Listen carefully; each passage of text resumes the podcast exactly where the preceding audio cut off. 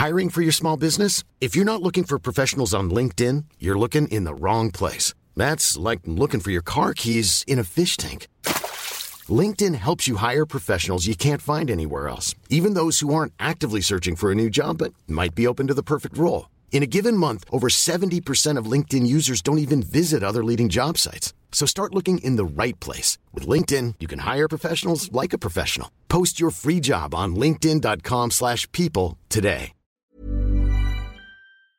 T'as une petite voix quand même. Petite- Voilà, c'est ça, j'ai une petite voix, clairement. Oui, approche-toi du micro, Tilassine, qu'on t'entende bien, car on va passer 20 minutes ensemble pour entamer la deuxième saison de Aller-Retour, le podcast de AR Magazine.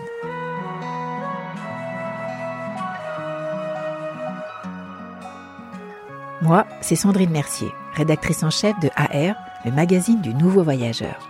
Et j'ai eu envie de rencontrer Tilassine, car sur les routes, il compose et enregistre sa musique, une électro mélancolique et élégante. Dans son genre, c'est un explorateur. Il nourrit son inspiration dans les voyages et fait entrer le monde dans ses disques. Rien que les noms sont des invitations à l'évasion. Transsibérian, Rhodes. Et dans le dernier album, Nine Pieces, il a eu un coup de foudre pour la Turquie. Mais en ce moment, il enchaîne les capitales européennes pour des concerts. Ouais, bah là j'ai fait euh, Amsterdam, Copenhague, Londres et Dublin, donc quatre jours d'affilée comme ça. Euh, on a eu un Amsterdam super ensoleillé, c'était magnifique. Euh, Copenhague, c'est une ville que j'aime beaucoup aussi, donc juste le temps de faire un petit, un petit déjeuner en extérieur et c'est tout, c'est à peu près tout ce que j'ai vu de Copenhague. Londres, Londres, j'ai dû voir vraiment. Euh, 500 mètres pour trouver à manger euh, l'après-midi, mais c'est tout. Et Dublin, par contre, c'était plutôt cool parce que on est resté, on est reparti qu'à 17h le lendemain, donc on a eu le temps de vraiment se balader autour. Et puis j'étais jamais allé à Dublin, donc c'était l'occasion.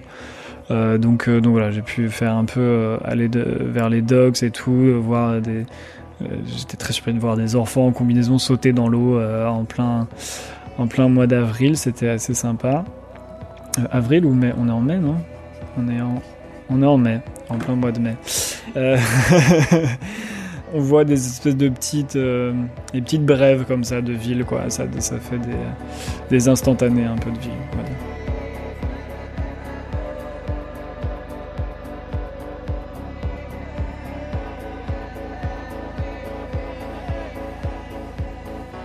J'ai donc réussi à attraper Tilassine à Paris au mois de mai dernier. Tu peux retrouver son entretien dans le numéro de l'été, actuellement en vente avec la couve sur la Jordanie et la cité de Petra. Dans cet épisode, il sera question de train de nuit, de caravane Airstream, d'OVNI et de Balama. Rencontre avec un animal vagabond au drôle de nom, Tilassine. Mais dans la vraie vie, il s'appelle William Rosé et vient d'Angers.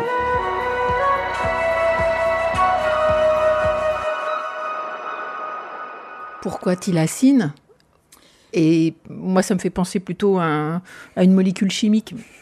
Eh ben non, alors le thylacine, euh, quand, on, tape ça dans une barre de recherche, le thylacine c'est un animal, c'est un animal disparu aujourd'hui, c'est un marsupial qui vivait euh, en Tasmanie beaucoup et un peu en Australie. Et, euh, et moi j'ai fait des études de biologie, écologie avant de partir aux beaux-arts, ce qui est un peu un cursus bizarre, mais voilà, c'est ce que j'ai fait. Et, voilà, j'ai toujours, j'ai beaucoup aimé cet animal qui, est- une- une forme, une tête assez particulière. Et puis j'aimais bien l'idée de donner une deuxième vie à un mot qui est voué à disparaître parce que l'animal n'existe plus depuis euh, le début du XXe siècle. Euh, donc euh, son nom est voué à disparaître aussi. Et je me suis dit bon, je vais pas sauver l'animal clairement, mais je vais au moins lui donner une vie un peu plus longue au mot, euh, qui était un mot que je trouvais assez euh, particulier, qui nous évoque rien de très euh, très connu. Donc euh, voilà, plutôt que de créer un truc de, de toute pièce qui veulent rien dire, j'ai j'ai préféré aller chercher un peu dans un petit euh, pan oublié de l'histoire. Pour revenir sur la musique, est-ce que tu as vraiment besoin toujours de voyager pour créer ta musique? Euh, Est-ce que j'ai ce besoin? En général, oui. J'ai pas ce besoin à 100%, c'est-à-dire que je peux aussi faire, et j'ai fait des, morceaux euh, chez moi, euh, voilà, c'est pas, c'est qu'en général, pour, euh, pour faire tout un album, pour avoir des choses à raconter ou autre, c'est plus efficace pour moi. C'est-à-dire que ça marche mieux d'être dans des endroits différents, d'être dans un contexte différent, de rencontrer d'autres gens, d'autres cultures et d'être inspiré comme ça. J'ai l'impression de moins tourner en rond. Donc après, c'est aussi ce que moi j'ai envie de de, raconter, de créer avec la musique. Euh, je, je suis pas quelqu'un qui va sortir des tubes ou faire des choses pour les clubs ou euh, d'avoir ce truc-là. Euh, j'aime bien avoir un peu de curiosité, d'aller chercher, de faire des, mélanges de genres, de, de, tester des choses comme ça. Et, sur les voyages, ça marche bien. Ça fonctionne mieux en voyage, quoi. Alors tout a commencé, on va dire, avec le, premier album tu nous emmènes dans le train avec euh, Transsibérien. Ça a été composé dans une traversée de la Russie. Quel a été le processus de création? Le processus de, création de Transsibérienne, c'était. Euh, en fait, l'idée de base, c'était que moi, je, je, voyage beaucoup en train et je fais beaucoup de tournées en train en France, en Europe, et, euh, et je trouvais que j'étais assez euh, plutôt créatif dans, ce, le train plutôt qu'en studio chez moi, et du coup je, je, suis allé chercher un peu le train le plus long du monde, euh, et avec une histoire, le transsibérien, il y a, voilà, il y a une tout un passif, une histoire sur la, la, prose du transsibérien par exemple, ou en tout cas sur son côté inspirationnel. Et, euh, et donc, euh, donc voilà, je, suis parti dans ce train-là. L'idée c'était, euh, je faisais quelques jours dans le train et puis quelques jours dans un, une petite ville, petit village pour aller rencontrer des gens, enregistrer des choses. Et puis encore quelques jours dans le train où là, je récupérais cette matière et je, je travaillais nuit et jour avec le paysage qui défile, quoi. Et c'était ça pendant pendant quelques temps euh, de, faire, de faire ces allers-retours. Et c'est vrai que le train, on se, laisse bercer. En plus, c'est un train qui va lentement, hein. il est à 90 km/h maximum, donc on a le temps d'être immergé par euh, son environnement.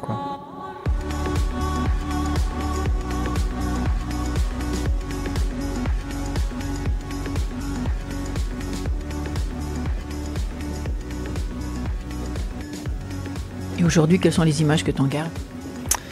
Les images que j'en garde, euh, il y en a plein, hein, c'est plein de petits flashs un peu partout. Euh, ce qui est fou d'un point de vue de paysage, c'est l'immensité, quoi. C'est que c'est bah, le pays le plus grand du monde. À un moment donné, on se perd, on passe des jours et des jours à voir juste de la taïga, des forêts sans fin, avec pas d'habitation, rien, personne. On a vraiment l'impression d'être au bout du monde. Puis d'un coup, il y a juste une petite cabane en bois et, et c'est tout. Et en fait, ce rapport-là au au grand, au vide et tout est assez, euh, assez impressionnant. Et puis après, c'est surtout moi les rencontres que j'ai faites qui m'ont qui m'ont marqué. Donc ça va être euh, des rencontres avec euh, des, vieilles dames, une sorte de chorale dans un petit village qui s'appelle Belo Bezvenien qui a donné le nom à un morceau, et au milieu de la taïga.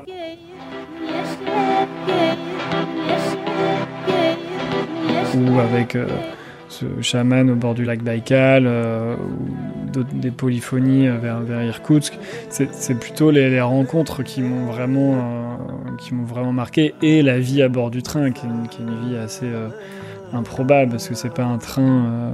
les gens ont en général en tête l'Orient Express qui est un train luxueux. Là, le Transsibérien n'est pas du tout un train luxueux. Hein. On est sur un truc qui ressemble plus à un dortoir de militaire qu'à un train de luxe. Donc il y a une vie très particulière.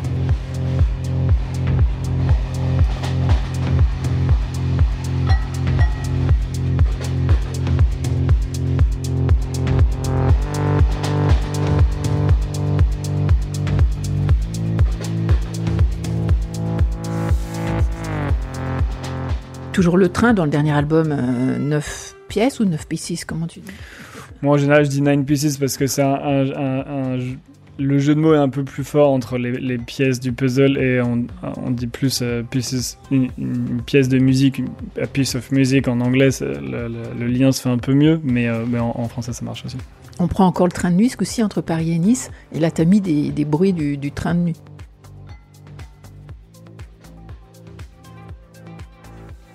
Ouais, ouais, ouais, là c'était, c'était chouette, c'était parce que en plus il y avait, en gros, c'était le, lancement le gouvernement voulait réouvrir des trains de nuit, donc euh, euh, moi je suis un gros fan des trains de nuit, donc je me suis dit, bon, euh, je peux participer à ça, et j'étais content qu'ils viennent me voir et me dire, voilà, qu'est-ce que qu'est-ce que tu as envie de faire? Bah, Moi je, je, vais partir, je vais faire un aller-retour, je vais juste travailler dans ce, dans ce train de nuit, et puis j'étais content de pouvoir refaire ça en France aussi, quoi, en fait, donc... Donc ça me plaît d'aussi pousser des, des, des, euh, des élans comme ça qui pour moi vont, vont, dans le bon sens. Et surtout que euh, pour le coup on est sur un confort qui est quand même pas loin du transsibérien, c'est-à-dire que c'est quand même très euh, rustique aussi. Hein. Ils ont rouvert les, les lignes de... Mais c'est un peu le, rester dans son jus de l'époque. euh, voilà, je fais pas que de la pub, mais, euh, mais, mais donc ça, ça, ça a son charme aussi. Quoi. Et c'est quoi le charme d'un train de nuit? Bah, le charme d'un train de nuit, ça va être le, le, roulement, ça va être le lever de soleil. Le lever de soleil, c'est incroyable. Hein. Le lever de soleil euh, dans un train, c'est fabuleux. Quoi. On a vraiment le soleil qui traverse les fenêtres euh, de droite à gauche euh, dans le couloir. C'est et puis d'être au milieu d'un train dans la nuit, de voir des paysages, puis des fois on voit rien, c'est tout noir, puis on voit des petites choses qui se qui se font. Je me rappelle même dans le transsibérien, une fois, des fois on s'arrête dans des petites gares pour euh, cinq minutes et et je me rappelle que j'étais moitié endormi, je regardais par la fenêtre et je voyais des des gens qui trafiquaient des trucs et j'avais l'impression qu'ils avaient des sortes de colliers de perles, de trucs comme ça. On voit des espèces de bribes comme ça improbables au milieu de la nuit et le lendemain, je savais pas si j'avais rêvé ou si ça s'était vraiment arrivé. C'était tellement improbable, mais enfin voilà, il y a, y, a, y a des choses qu'on voit nulle part que euh, dans un train de nuit, quoi. Alors pour euh, Rhodes, je vais le dire en anglais, je sais pas, pour Rhodes Vol, Vol 1, comment tu dis? Ou, ou, volume 1, volume, c'est juste, euh, ouais, volume 1 ou volume 1, en gros c'était juste le, euh, le fait que ça serait la première étape, c'était ça. Il y a eu une deuxième aux îles Féroé et j'espère en faire une troisième bientôt. Quoi.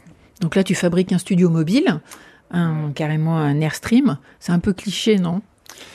C'est cliché ah, de, de, la forme. Ouais, bah c'est justement c'est un cliché. Moi, je voulais utiliser cette image qui est incroyable de des espèces de fusées euh, sur roue là. Euh, brillante. Et puis, euh, en fait, après le Transsibérien, j'ai adoré cette expérience de, composer en voyageant, mais l'avantage en fait du Airstream, au-delà du style, de l'esthétique que ça a, c'est que c'est des caravanes faites euh, en dur, en acier, en bois, et euh, dans lequel on peut enlever tout à l'intérieur et tout refaire. Aujourd'hui, on fait des caravanes en plastique qui résistent très peu au temps et moi, je peux pas faire un studio dans une caravane en plastique. Donc là, il y a toute une structure en acier qui est alors du coup, elles sont très lourdes, mais en même temps très pratiques à travailler. Quoi. Il y a un plancher, c'est bien solide. Et du coup, j'ai pu transformer ça, tout virer, tout refaire entièrement avec un ami acousticien, en mettant des panneaux solaires sur le toit pour, faire, pour alimenter tout le studio et tout. C'était vraiment une, entreprise un peu folle, un peu comme un rêve d'enfant de construire sa cabane, euh, vaisseau spatial qu'on emmène un peu partout et où je pourrais. Euh, mon but, c'était de pouvoir faire de la musique relativement électronique, hein, euh, au milieu de nulle part, donc avoir mon autonomie d'électricité et tout ça. Quoi. Il y a des images là qui te viennent tout de suite? Bah, Moi, l'image qui m'a le plus marqué là-dedans, c'était bah, euh, c'est le désert, en fait, de pouvoir être avec la caravane. En plus, c'est un désert d'altitude. J'étais vers, euh, vers le désert d'Atacama, au Chili, donc entre, entre l'Argentine et le Chili. Et euh, donc, j'étais à plus de 4000 mètres d'altitude. Et là, d'être seul avec la, la caravane avec un petit mal d'altitude quand même, parce que c'est bien haut, mais d'être perdu, et notamment des moments où, euh, euh, quand j'ai passé la frontière du Chili, euh, au bout d'un moment, je pouvais plus avancer. Quoi. Je me suis vraiment totalement enlisé, il n'y a plus assez d'oxygène en altitude pour faire tourner le moteur et tracter la caravane, qui est en plus très lourde, et j'avais pas un moteur surpuissant, donc j'étais bloqué, je suis resté la nuit là et j'ai des militaires qui sont venus qui disent mais qu'est-ce que vous faites là? On a fermé toute la région, il y a un énorme orage qui arrive, vous pouvez absolument pas rester là. Bon maintenant c'est trop tard, plantez tout euh, la caravane dans le sol pour que si un, un, éclair qui vous tombe dessus, vous y passiez pas.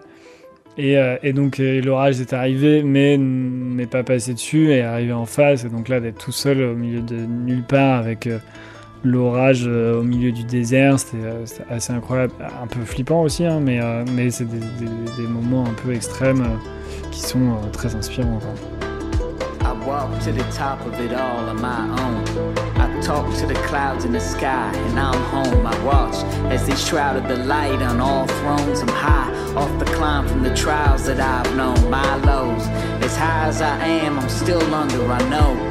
With the mind of a man, I still hunger. Was a beast who could kill with his hands. I still wonder how he lost his feet in a land of steel. Wonder how he lost his teeth and then talked to fear thunder. Ouais, donc des sueurs froides. Qu'est-ce que ça a donné alors dans, dans l'album? Eh ben lui, ça a donné un morceau qui s'appelle 4500 mètres que, que j'ai composé ce soir-là. Euh, qui est un morceau un peu épique comme ça. Et puis, euh, quand j'ai composé cet instrumental, je me suis dit, bon, il faut quand même que je raconte cette, cette histoire. Du coup, j'ai parlé de cette histoire à, un ami euh, rappeur qui s'appelle Jay Medeiros et, il a écrit en fait sur, l'histoire que je lui avais racontée en étant un peu seul face aux éléments, tout ça. Mais voilà, ça reste bien ancré dans la tête ce genre de moment. Il y a eu des rencontres marquantes aussi? Ouais, ben, en Argentine, je suis resté. Euh, en fait, dans un petit village euh, qui s'appelle Santa Barbara, euh, qui est pas, pas celui qu'on connaît, mais, mais un petit village où il y a 20 habitants. Hein, c'est vraiment. je sais pas si on appelle ça un village en fait. J'ai passé un, mois avec eux en fait, quasiment, à vivre avec eux, c'est-à-dire qu'on allait pêcher ensemble, on pêchait à la main des, sortes de poissons-chats dans la rivière. On a fait des, ascensions de montagne pour aller euh, récupérer des chèvres ou aller voir les condors hein, qui volaient et tout. Et voilà, donc on cuisinait ensemble, on se faisait euh, beaucoup de, de, de, bouffe ensemble et il y avait une vie comme ça qui était hyper, euh, hyper sympa. Ils avaient des espèces de fours à pain bricolés et, et, et du coup, moi j'ai vécu à leur rythme un peu pendant plusieurs semaines comme ça. C'était assez, c'était super intéressant. Tu leur as offert une musique après? Je leur, ouais, je leur ai offert. Bah, il y a un morceau qui s'appelle Santa Barbara, évidemment. Bon, on va changer d'atmosphère après avec euh, Rhodes volume 2. Alors, les Féroé, qu'est-ce qui t'a atterri là-bas? Eh ben, pourquoi je suis allé aux îles Féroé? Alors déjà, euh, il faut dire que sur le Rose, Volume 1, euh, j'en ai bien galéré avec les douanes, hein, avec la caravane pour emmener la caravane là-bas. Je suis resté bloqué plusieurs semaines à Buenos Aires avec les douanes qui voulaient plus me libérer. Donc j'ai voulu, je me suis dit, ah, finalement, l'espace Schengen, c'est quand même vachement sympa. Et donc, puis en fait, j'étais tombé sur un petit label qui s'appelle Tuttle Records, qui est un label des îles Féroé. Et, je trouvais ça chouette. Enfin, j'avais jamais entendu parler des îles Féroé, honnêtement. Et je trouvais ça fou qu'il y ait un label dans un. Parce que vraiment, c'est des, des, cailloux jetés au milieu de la mer. Il n'y a rien euh, aux îles Féroé. C'est plein de petites îles. Je sais plus combien il y a d'habitants, mais c'est ridicule, quoi. Et c'est vraiment une vie aussi euh, très reculée, très particulière. C'est des îles où il n'y a, y y a, pas d'armes du tout, parce que les îles se font balayer par, par les vents, parce que c'est vraiment juste des îles au milieu de nulle part. Et qu'est-ce que ça t'a inspiré alors tout ça? Eh ben, ça m'a inspiré. Alors, une expérience qui était vraiment sympa, c'est que, en gros, il me parlait tout le temps de, de, de, de grottes maritimes qui sont apparemment les plus grandes grottes maritimes du monde. Bon, je pense que il y a 10 pays qui doivent dire ça.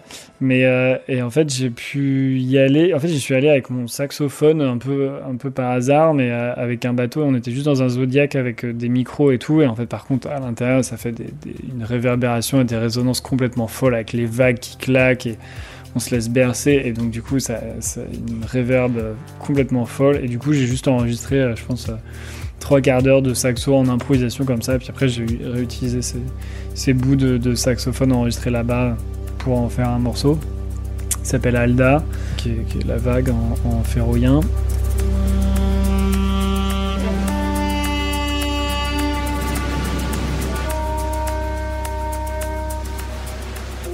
Et puis, euh, puis voilà, plein de choses. Je me suis pris une énorme tempête sur la, sur la gueule avec la caravane, qui a été euh, très violente et compliquée, où j'ai dû abandonner la caravane. Donc ça, ça a donné naissance à un morceau aussi. Voilà, c'était un rapport assez... Euh, plus un peu dur à être seul au milieu de nulle part, mais c'était mais c'était très intéressant. Et alors le Rhodes volume 3, il sera où? Eh ben, je vais pas le dire parce que des fois je change d'avis, donc je préfère pas donner des fausses informations. L'Australie peut-être, parce que Tilassine, euh, quand même. Ouais, alors d'un point de vue, euh, d'un point de vue caravane, c'est pas la porte à côté, quoi.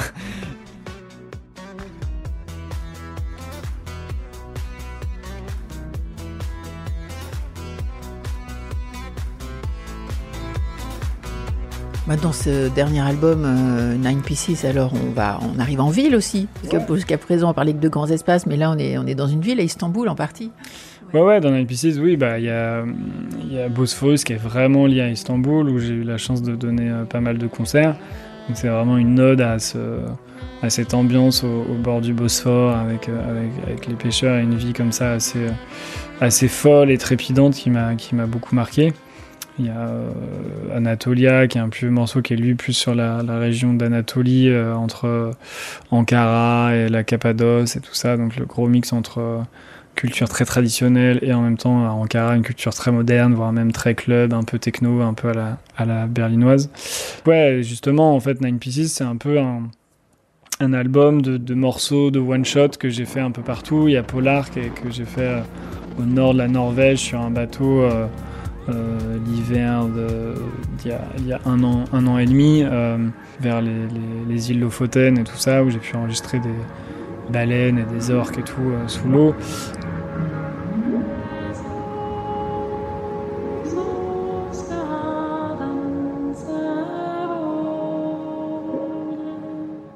Donc c'est plein de voyages où je peux pas en faire tout un album, où j'y vais juste pendant euh, une semaine, deux semaines, mais euh, voilà plein de petits morceaux que j'ai voulu un peu euh, regrouper ensemble sur un album. Quoi. Parce que tu as un don aussi pour apprendre les instruments, parce que là j'ai vu que dans, dans, justement dans Bosphore ou quoi, ben là tu, tu joues du baglama.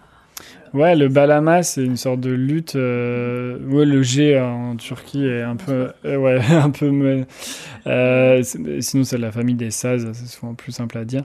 C'est un instrument que que j'ai j'ai adoré euh, et que j'ai appris un peu par hasard parce que j'ai vécu avec une Turque pendant quelques années. Son père était prof de musique et du coup, il m'a donné quelques quelques cours comme ça qui m'a qui m'a lancé sur cet instrument. J'ai pas, comment dire, j'ai pas la prétention d'en jouer très bien, mais par contre, j'aime bien pouvoir euh, en jouer. Puis les, Turcs sont très contents que je puisse exporter un peu cet instrument et, parler de, cette culture-là.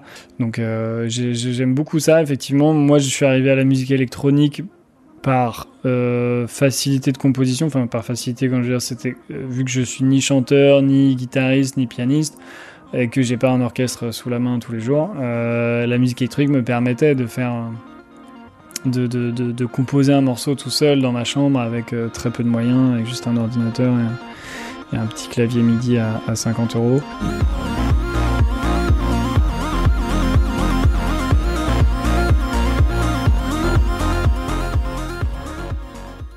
Donc là, tu nous emmènes dans des ailleurs géographiques avec tous tes albums, mais il y a eu aussi un, ailleurs temporel, un voyage dans le temps avec OVNI, la musique, la, musique effectivement de, cette série OVNI. Oui, ça, pour moi, ça a été un tout petit voyage euh, géographique aussi, parce qu'en fait, je suis allé euh, enregistrer. Donc, OVNI, c'est une série qui se passe dans la fin des années 70, et, euh, et quand le réalisateur Anthony Cardi est venu me voir pour pour ce projet. Euh, on avait déjà travaillé ensemble, ça s'était très bien passé, c'est pour ça qu'il est revenu me voir, mais je me dis, bah là, euh, t'es gentil, mais une comédie qui se passe dans la fin des années 70, euh, je, je, suis pas sûr que je sois la même meilleure personne pour faire ça, quoi. J'étais pas né, c'est pas trop mon style de musique. Et, mais en fait, j'ai repensé directement à un lieu à Fribourg qui qui s'appelle le SMEM, qui est le Swiss Museum of Electronic Music, et qui est en fait une sorte d'énorme hangar où, euh, où des, gars ont, récupéré une collection énorme d'un d'un millionnaire qui avait accumulé des tonnes et des tonnes de synthés de toutes les époques et de boîtes à rythme et tout ça. en gros, ce que j'ai proposé au réalisateur avec Canal+, c'est que je leur ai dit, ben, moi, en fait, ce qui m'intéresserait, c'est de faire ma musique, mais avec le matériel de l'époque, comme si Tilassine avait existé euh, en 78, quoi. J'ai juste... Euh, par contre, chercher quel matériel était sur le marché à l'époque, et je me suis limité comme ça à, des synthés, des boîtes à rythme qui, étaient, euh, qui étaient en vente à cette époque-là, et je me suis euh, régalé avec cette matière-là. Tu as ramené des, objets de, tous tes différents voyages, il y en a quelques-uns qui sont, qui, je sais pas, qui t'accompagnent ou... Euh, bah, des instruments, que, que, des instruments de musique, j'ai un... J'ai un gong du Vietnam, j'ai des choses comme ça qui, me permettent de faire de la musique. Et pour terminer, le voyage le plus inattendu, ce serait quoi pour toi? Dans, mon expérience, le voyage le plus inattendu que j'ai fait, ça a été euh, le château de Versailles. le château de Versailles m'a contacté pour euh, parce qu'ils aimaient bien mon travail et, j'ai composé un morceau dans le château euh, pendant qu'il était fermé hors des horaires d'ouverture et c'était incroyable. C'est-à-dire j'ai enregistré l'orgue de la chapelle royale, des, des clavecins, des, vieilles horloges, une vieille harpe aussi.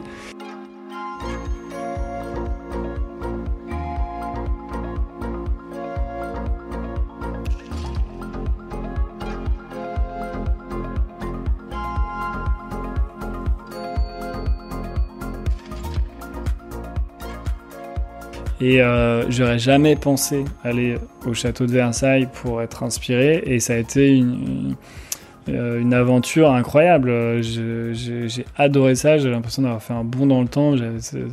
La joie immense de, de, pouvoir être euh, au milieu de la galerie des glaces à 2h du matin.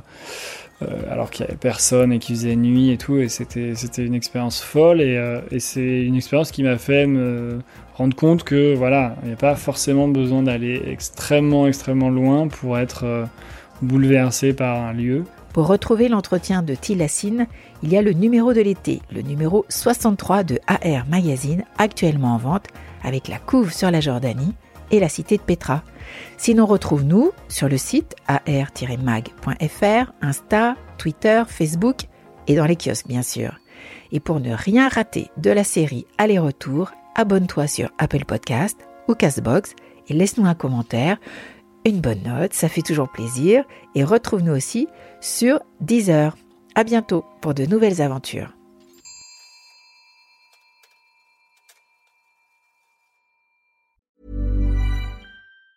Planning for your next trip? Elevate your travel style with Quince. Quince has all the jet setting essentials you'll want for your next getaway, like European linen, premium luggage options, buttery soft Italian leather bags, and so much more and it's all priced at 50 to 80% less than similar brands. Plus, Quince only works with factories that use safe and ethical manufacturing practices. Pack your bags with high-quality essentials you'll be wearing for vacations to come with Quince. Go to quince.com slash trip for free shipping and 365-day returns.